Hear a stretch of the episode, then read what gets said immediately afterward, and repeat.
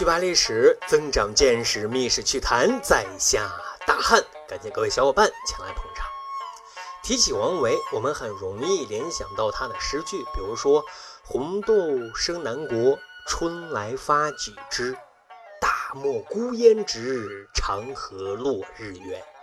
空山新雨后，天气晚来秋。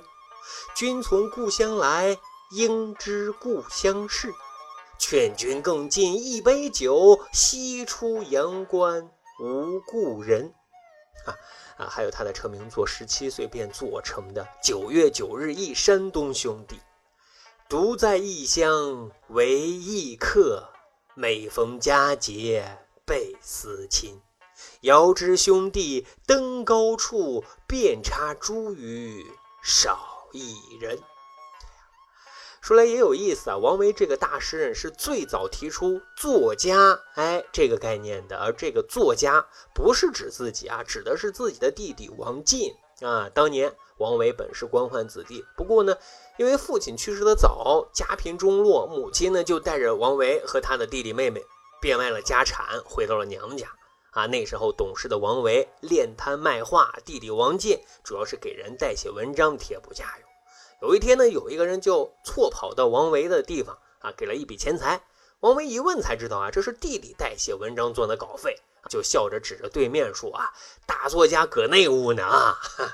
于是 因为一场误会，作家一词就华丽丽的诞生了啊。不过年少的王维也有自己的荣耀和光芒啊。那个年代出仕为官是读书人的未来。啊，后来呢，王维只身闯荡长安城，很快就以其才华才情，成为唐玄宗弟弟齐王李范的客上宾，也得到了唐玄宗的妹妹玉真公主的赏识。据传呢，王维和玉真公主初次见面，就是以一首琵琶曲征服了玉真公主。啊，玉真公主就问啊，除了琵琶，还擅长做什么呢？王维的回答更凡尔赛啊，说书法绘画得心应手，作诗更不在话下。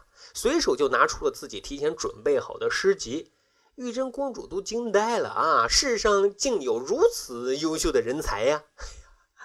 开元九年，王维这一年成为长安城最靓的仔，为什么呢？他是高中进士的状元郎啊！他身佩大红花，坐骑大白马，赶赴琼林宴，接受街边吃瓜群众的膜拜啊！他官授太岳城，专门负责宫廷的音乐。他与大唐最红的艺人李龟年是挚友，哎，这个咱们之前节目讲李龟年的时候讲过啊，他们经常一起出现在齐王李范啊举行的派对上，后来才有了王维因为牵挂李龟年而写的诗啊，什么呢？相思啊。但是说人啊，不可能总是一帆风顺的。王维年少成名，更是意气风发，他万万没想到啊。他自己的仕途竟会因为一场彩排而受到贬谪。当时呢，王维底下有一个艺人，私自呢舞了黄狮子，就被告发了。啊，为什么呢？因为黄狮子是专供皇帝享用的，私自舞黄狮子，那是对皇帝的大不敬啊！结果就牵连到了王维，一指令下，王维啊被从京城长安贬到了冀州。冀州搁哪呢？山东的济宁。当了一个粮仓的管理员，想想本来的豪情壮志、大好仕途，突然一下就褪色了，让王维感知到这个世界的无常啊！无奈他只能背起行囊去了济州。好在啊，因为时间不长，唐玄宗封禅泰山，大赦天下，被贬的王维也有机会啊请辞官职，他要回家啊，他要跟自己的妻子团聚。王维的情感之路啊，史料记载的不多，但是猜想他们应该也是琴瑟和鸣的吧。到了而立之年，王维要升级当爸爸了，他多么欣喜、紧张、激动，还有憧憬啊！可是老天爷无情的又给了王维一记闷棍啊，妻子久久出不了产房啊，最终因为难产，媳妇和孩子都没了啊。有人评价这一阶段的王维说他变了。仕途加生活上的不顺，让他这个心高气傲的年轻人开始怀疑人生了。而或许因为母亲信佛的缘由，佛教思维对王维的影响是越来越大了啊，以至于他的诗画少了性情，多了禅意；他的人生少了固执，多了佛系。不过呢，在大汉看来啊，王维的佛系不是躺平，是什么呢？是顺势而为。怎么理解呢？说这一年张九龄上台为相，王维呢献诗张九龄，请求仕途上的引荐。张九龄也爱惜人才啊，委以他右拾遗的职位。这个职务啊，虽然说不高，但是呢，也属于皇帝身边的近臣啊。一年之后，他又被委派为监察御史，出使凉州，也就是甘肃的武威。还有必要说两句啊。出使凉州的路上，王维就写就了“大漠孤烟直，长河落日圆”的名篇。在凉州与故友岑参。高适、元二相逢啊，更是把酒言欢。分别的时候，就写就了《渭城曲》：“渭城朝雨浥轻尘，客舍青青柳色新。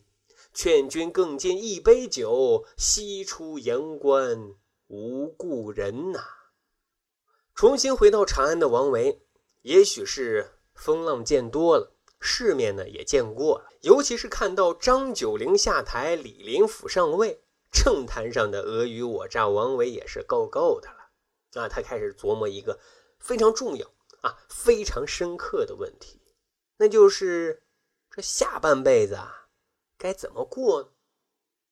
他想到，母亲曾经问他过一个问题，就是为什么自己要叫王维字摩诘呢？王维当然很明白啊，他的字摩诘取的是维摩诘，维摩诘是早期佛教著名的居士在家菩萨啊，象征洁净没有污染的人。这个知识点咱们之前讲顾恺之的时候有讲过啊。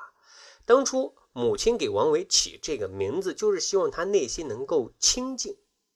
哎，终于他想明白了。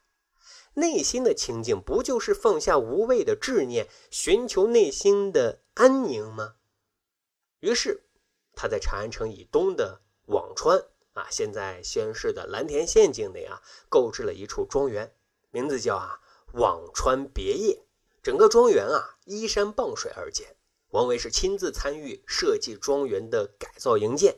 据记载啊，因为王维认为这个庄园就是自己的精神家园。因此啊，对清净的要求是特别特别的高。光专门保洁的啊，就有十几个人，而且还雇了两个人专门扎扫帚的啊，怕不够用。可想而知啊，这个庄园的精致和静谧呀。而这里也就成了王维后期有事上朝、无事念佛的半官半隐的居所呀。内心也是颇为安寂，不闻也不参与。外事的纷争啊，只不过这个世道啊，不是说你想安稳就能安稳的，因为安史之乱爆发了，王维啊被叛军给抓获了，并且呢被逼出任叛军的官职，肯定啊就有人疑问了，甚至说王维你不地道啊，也太没节操了啊，都佛系了，怎么还出任叛军的伪官呢？可是各位有没有想过，刀架脖子是种什么感觉？对生的向往，那是人的本能。而且就任伪职之后，王维就一直装病罢工。当然，一个文人自然更不会忘记自己的武器啊！他提笔写就了《凝碧池》啊，这是一首诗，表达了对家国破碎、不幸又无奈的心境啊，表达了对国家、对君主的忠心之情。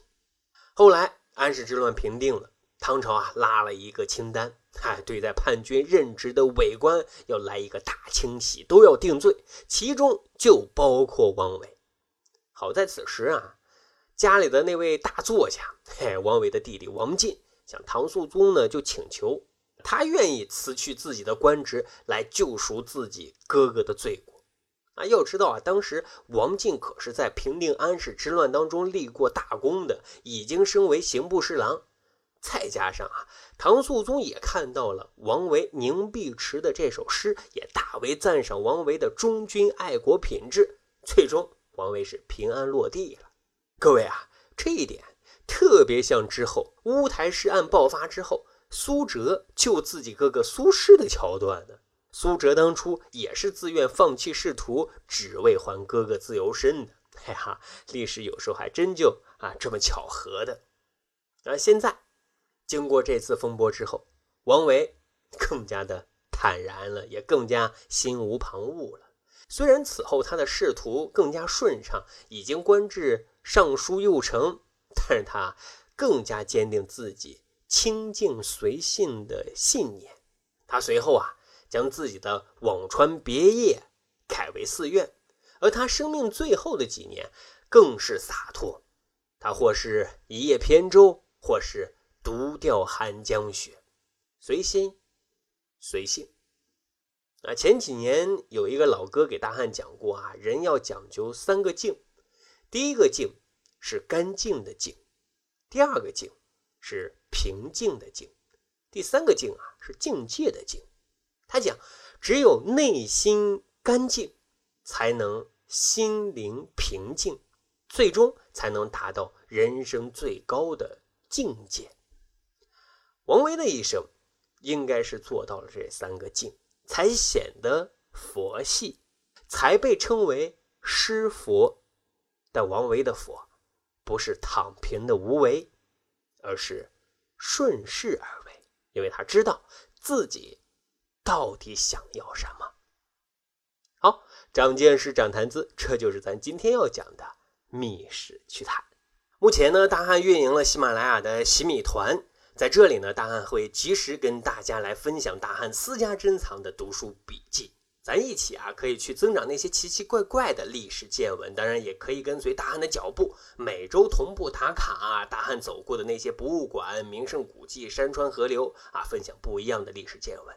最重要的是啊，可以在这里免费畅听《密室趣谈》所有的付费节目，有机会获得《密室趣谈》周边的小礼物。嘿，加入的方式也很简单，点击《密室趣谈》的主页面申请加入即可。再次感谢各位小伙伴的捧场啦！